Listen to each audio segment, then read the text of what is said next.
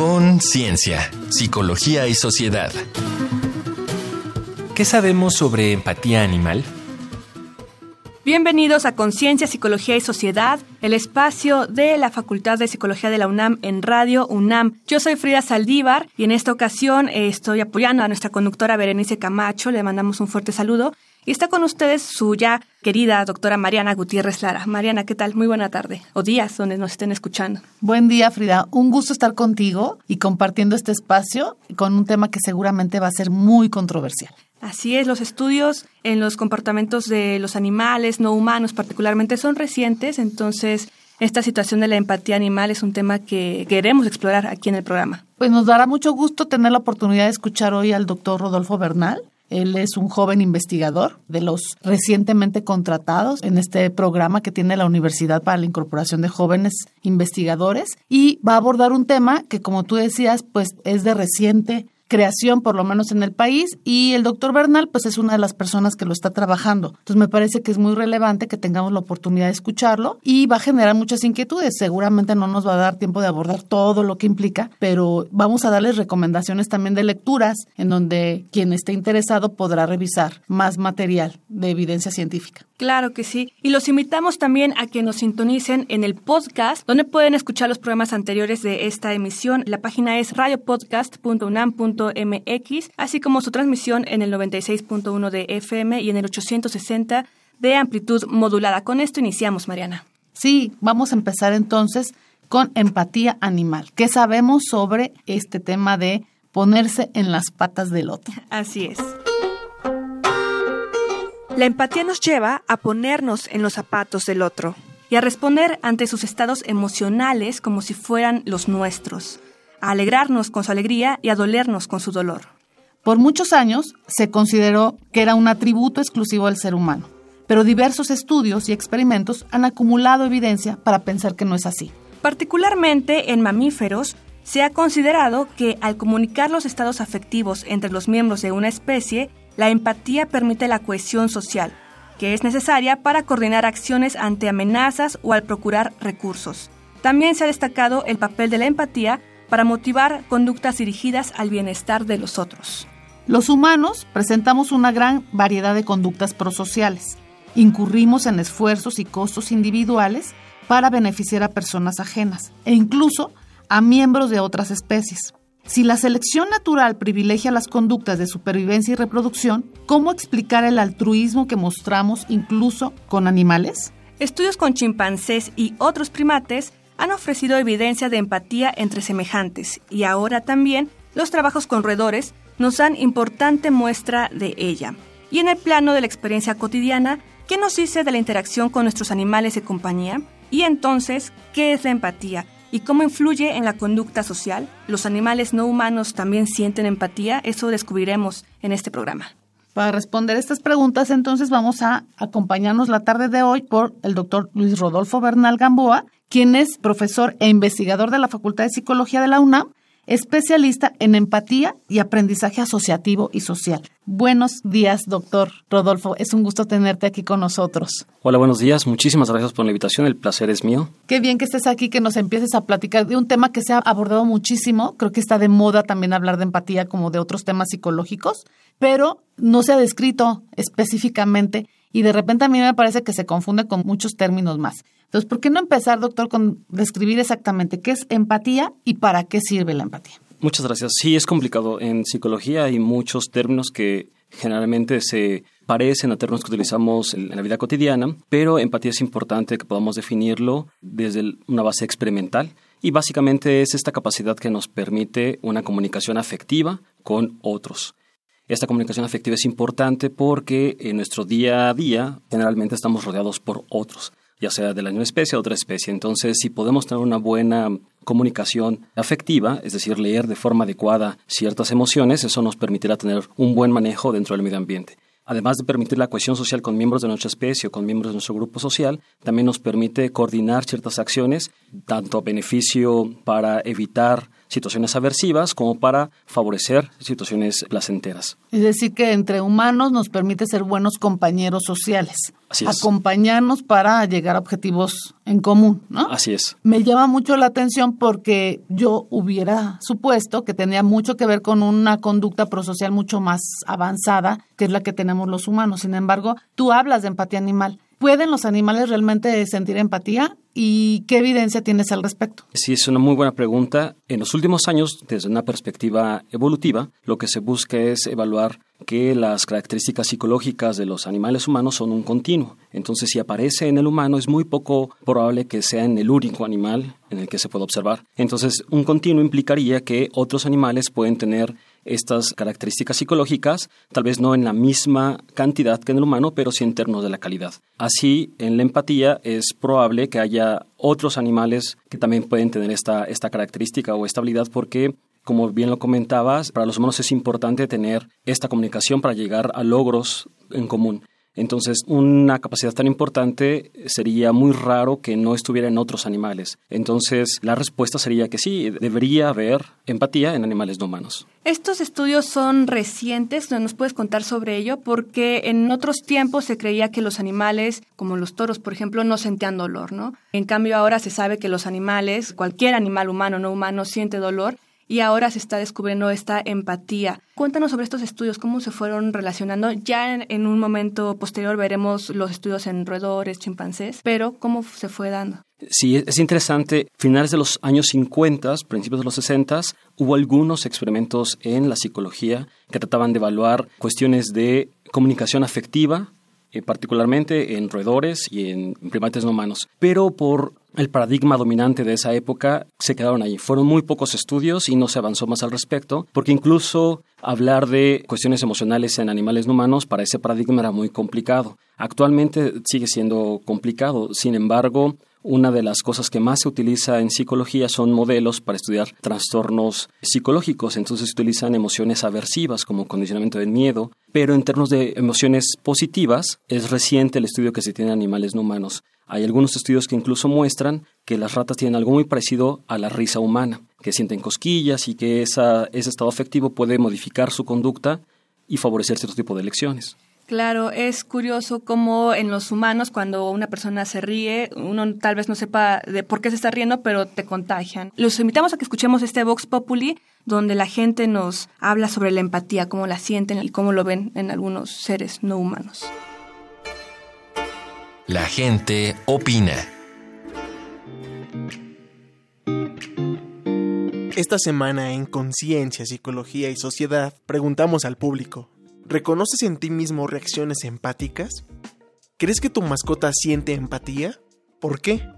¿Quién es más empático, tú o tu animal de compañía? Escuchemos las respuestas.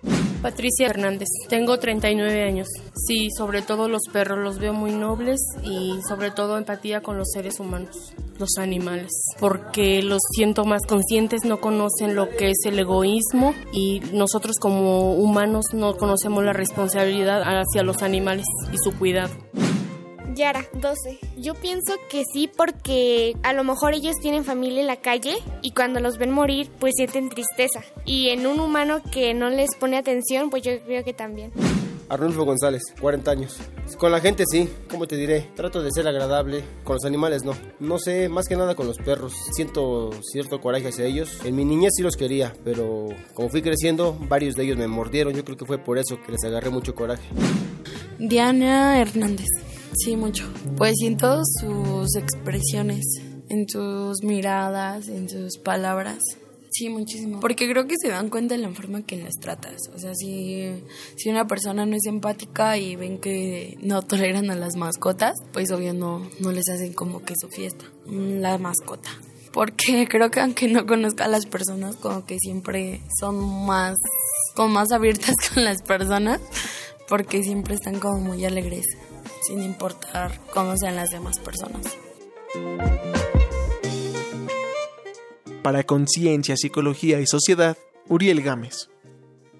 Estamos en Conciencia, Psicología y Sociedad. El tema de hoy es sobre la empatía animal y estamos charlando con el doctor Rodolfo Bernal Gamboa. Mariana, ¿cómo escuchaste las opiniones de estas personas y qué nos dicen sobre el propio sentir del humano ante los animales. Fíjate que hablando de lectura, me encanta escuchar que la mayor parte de las personas señala que hay una observación de la expresión emocional del otro y con eso puedes hacer otro tipo de, de respuestas o puedes tener otro tipo de respuestas. Me parece entonces que nos hablan de la relación que se establece entre la mascota y el dueño o entre humanos.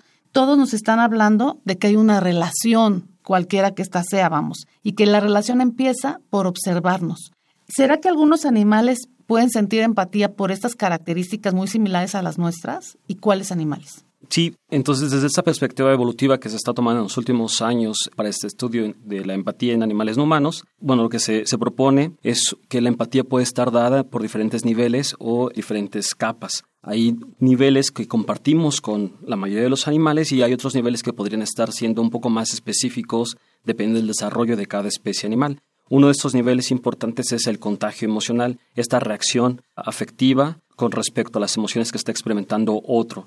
Entonces, este vínculo que se puede estar creando a través de observar emociones en el rostro de otras personas o de lo que estamos viendo en otros animales, como podrían ser las mascotas, favorece bastante que se dé el vínculo o esta comunicación afectiva. Es un primer paso para poder estar hablando de lo que sería la empatía. Con respecto a qué animales pueden sentir empatía, aún la evidencia que tenemos no es tan concluyente, pero por diferentes estudios lo que se puede asegurar de cierta forma es que al menos los mamíferos podemos estar experimentando la empatía. No estamos diciendo que otros animales no la pueden experimentar, pero con la evidencia que tenemos es bastante ya decir que los mamíferos podemos experimentar estos estados empáticos. Y podríamos decir entonces que si se trata de mamíferos, estamos hablando que la cuestión de la crianza es una variable relevante. Exactamente. Eh, una de las, de las cuestiones que se ve ahí es que el cuidado parental podría jugar un papel fundamental en la historia evolutiva para que se haya favorecido esto que conocemos como empatía.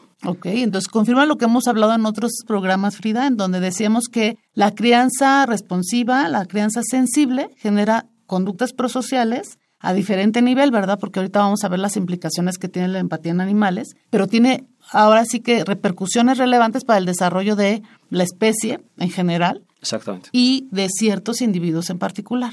Así es. Ahora, ¿cómo han llegado a estas conclusiones, Rodolfo, desde eh, las investigaciones de laboratorio con animales no humanos? ¿Cómo se hacen los estudios propiamente que nos llevan a concluir que hay empatía? Eh, se ha tomado un modelo que es el que ha dictado o el que se ha tomado como una mejor forma para estudiar la empatía a nivel experimental y con animales no verbales, que es el propuesto por Franz de Waal y, Preston, y bueno, colaboradores, en donde les comentaba se utilizan diferentes niveles de empatía. ¿no? El primero sería el contagio emocional, en donde lo que se va a medir es esta reacción con respecto a las emociones o estados afectivos del otro.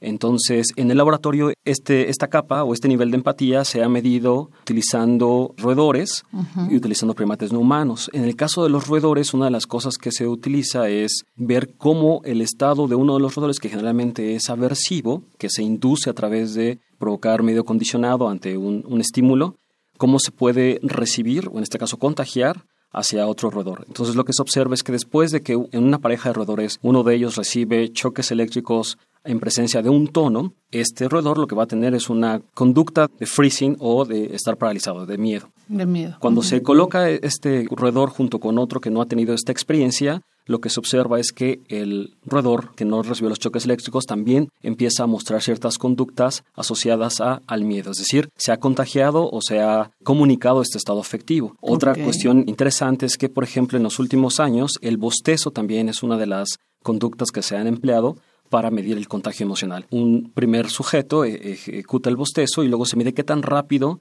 se imita esta conducta en otro de los miembros del estudio. Se ha hecho con chimpancés, se ha hecho con, humanos, también se ha hecho con perros, perros y humanos, y ha sido, ha sido muy interesante porque se ha tratado de hablar de un vínculo especial con las mascotas. Es decir, entre más cercano estás con el perro, se asume que tu perro va a bostezar más cuando tú lo haces. Es curioso lo que nos comentas porque gracias a las redes sociales se ha visto cantidad, grandes cantidades de videos de animales siendo empáticos con otras especies y de los humanos, ¿no? el humano empieza a ladrar, por ejemplo, y el, el perro también. Hay varias posibilidades para ver estos tipos de ejemplos, pero para abonar en esta charla escuchemos algunos datos que nos pueden ayudar en la reflexión de este tema. Un dato que deja huella.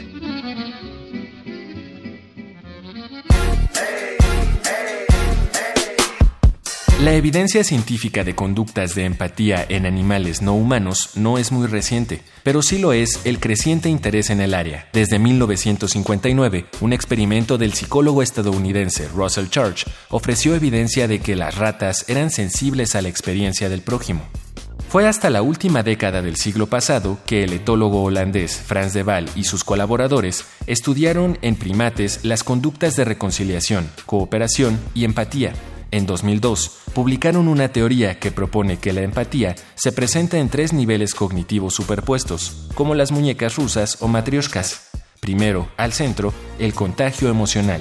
Enseguida, la preocupación por el otro, con actos de consuelo o ayuda. Y finalmente, la identificación con el otro, asumiendo su perspectiva. Plantearon que, de inicio, el contagio emocional es facilitado en el cerebro por un mecanismo de percepción-acción que activa automática e inconscientemente la representación de estados emocionales similares a los percibidos en el otro, vinculando sus acciones y traduciéndolas en experiencias propias. A partir de esta teoría, la investigación sobre empatía animal ha florecido y en 2018 la prestigiosa revista de divulgación Scientific American dedicó un volumen al respecto. Estamos en Conciencia, Psicología y Sociedad con el doctor Luis Rodolfo Bernal Gamboa.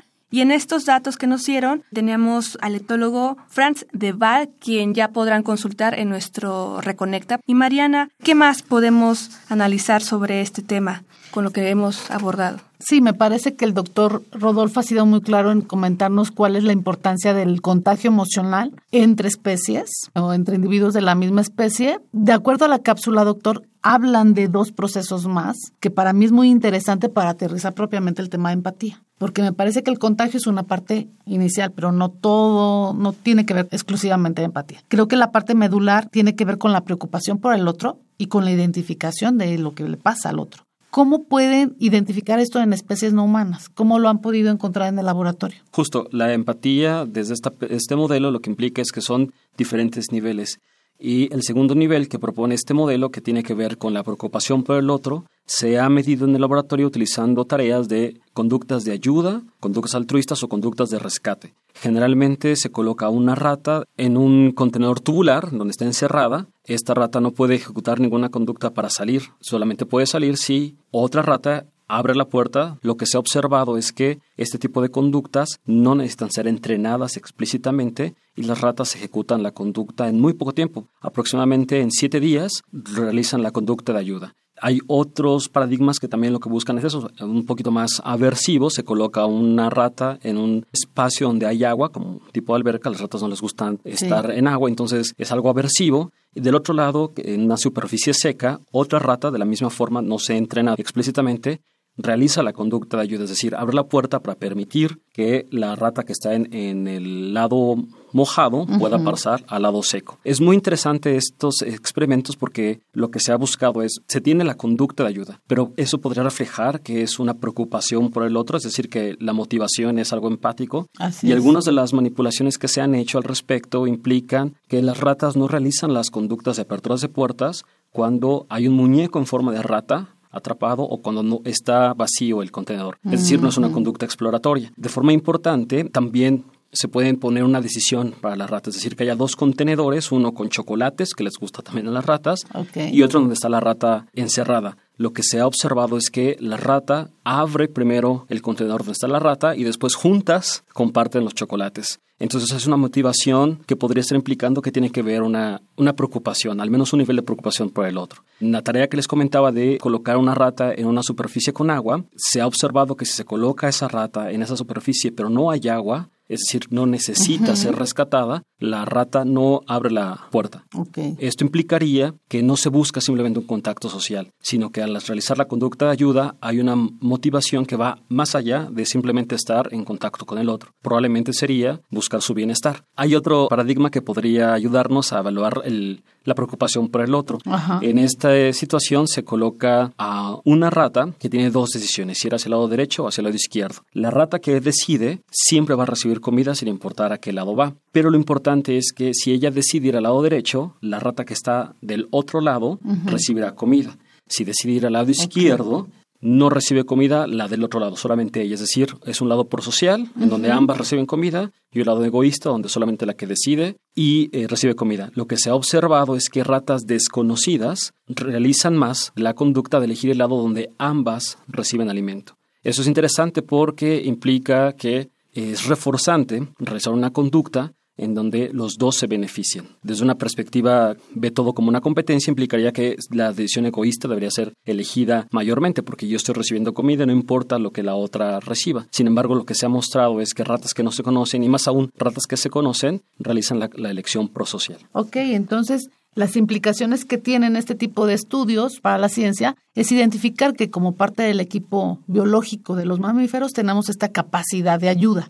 Así es. ¿Qué implicaciones tiene el estudio de la empatía en animales dentro y fuera de la psicología? Claro, dentro de la psicología pues podríamos rastrear los mecanismos evolutivos de la, de la empatía, también mecanismos neurobiológicos, en algunos estudios lo que se ha demostrado es que la oxitocina, que es un neuroquímico importante para las relaciones sociales, juega un papel eh, fundamental para las conductas empáticas. Hay unos roedores que se han utilizado para, para eso, son roedores muy pequeñitos estos roedores son monógamos y lo, son muy sociales. Lo que se ha mostrado es que los circuitos de la oxitocina juegan un papel importante para que se ejecuten conductas empáticas. Entonces, otra implicación sería, además de la evolutiva, tener los conocimientos neurobiológicos con respecto a la empatía. Esto ayuda mucho porque no solamente nos va a dar un mayor conocimiento con respecto a la mente, en general, sino también podría tener un, impacto en términos de modelos de laboratorio para estudiar situaciones que en los humanos son complicadas y que se han demostrado que tienen una carencia de ciertos niveles empáticos, como por ejemplo personas diagnosticadas con autismo. En algunos años podríamos tener algún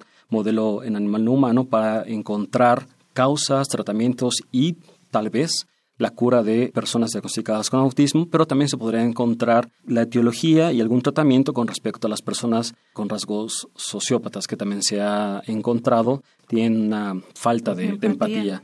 Entonces, esas implicaciones podrían ser a futuro, pero son implicaciones importantes que se pueden tener. Fuera de la psicología, esto también toca temas de bioética, es decir, cómo se trata no solamente a los animales con los que convivimos, como las mascotas, sino animales que son también utilizados en otras industrias, incluso dentro de la ciencia. Esto hablaría mucho de poner un punto importante con respecto a la calidad emocional que tienen otros animales y de qué forma se puede trabajar de forma adecuada con, con esta esta situación emocional que, como comentaba al principio, cada vez hay más reportes que muestran que en mamíferos tan pequeñitos como las ratas, las emociones positivas juegan un papel muy importante en el desarrollo adecuado de, de su vida.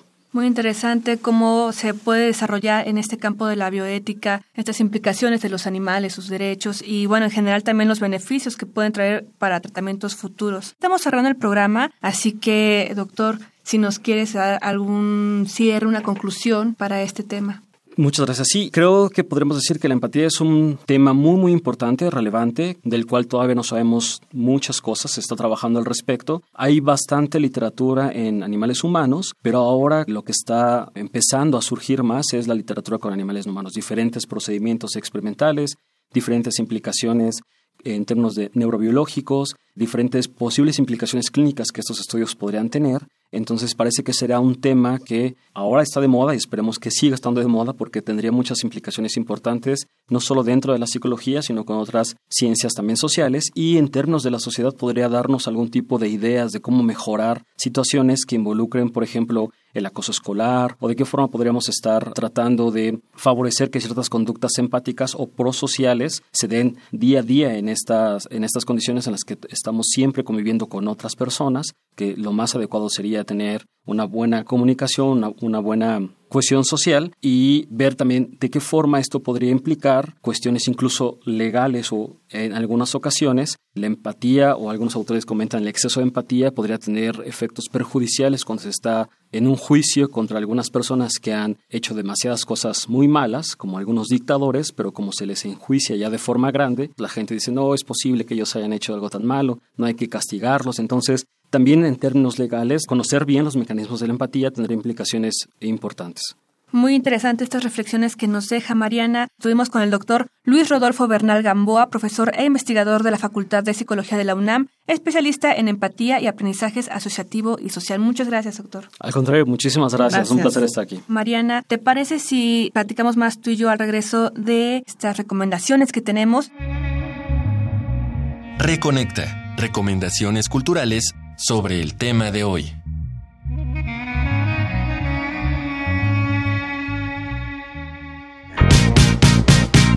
Esta semana traemos para ti el libro La Edad de la Empatía. ¿Somos altruistas por naturaleza? Escrito por el etólogo holandés Frans de Waal. En esta obra, el también autor de El mono que llevamos dentro estudia la empatía y el altruismo en el ser humano y en los animales, a partir del análisis de la conducta de chimpancés, bonobos y capuchinos, así como de delfines y elefantes. ¿Sabías que muchos animales se preocupan por sus congéneres y están dispuestos a buscar ayuda e incluso a arriesgar sus vidas? Búscalo en Editorial Tusquets. Otra obra recomendada es La civilización empática, la carrera hacia una conciencia global en un mundo en crisis, del sociólogo y economista Jeremy Rifkin. En ella, el autor estudia la evolución de la empatía y sus vías profundas en la historia humana. Encuéntralo bajo el sello editorial Paidós.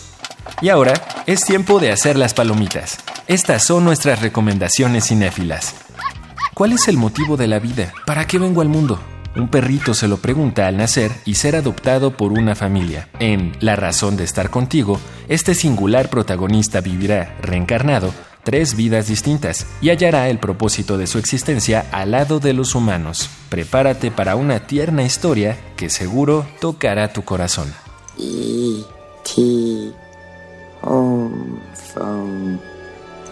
¿Qué mejor momento para regresar a un clásico de la ciencia ficción? E.T., el extraterrestre.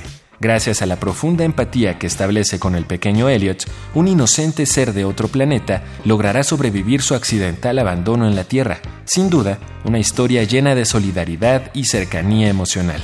Estas fueron nuestras recomendaciones de la semana.